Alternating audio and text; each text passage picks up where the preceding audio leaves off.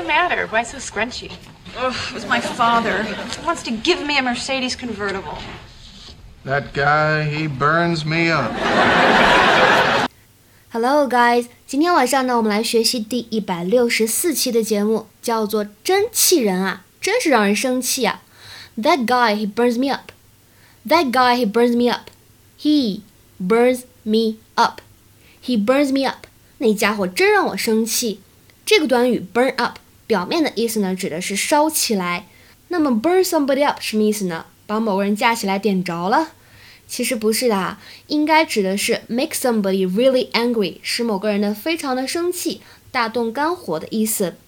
For example，我们来看一下这句话：It burns me up when people smoke in public. It burns me up when people smoke in public.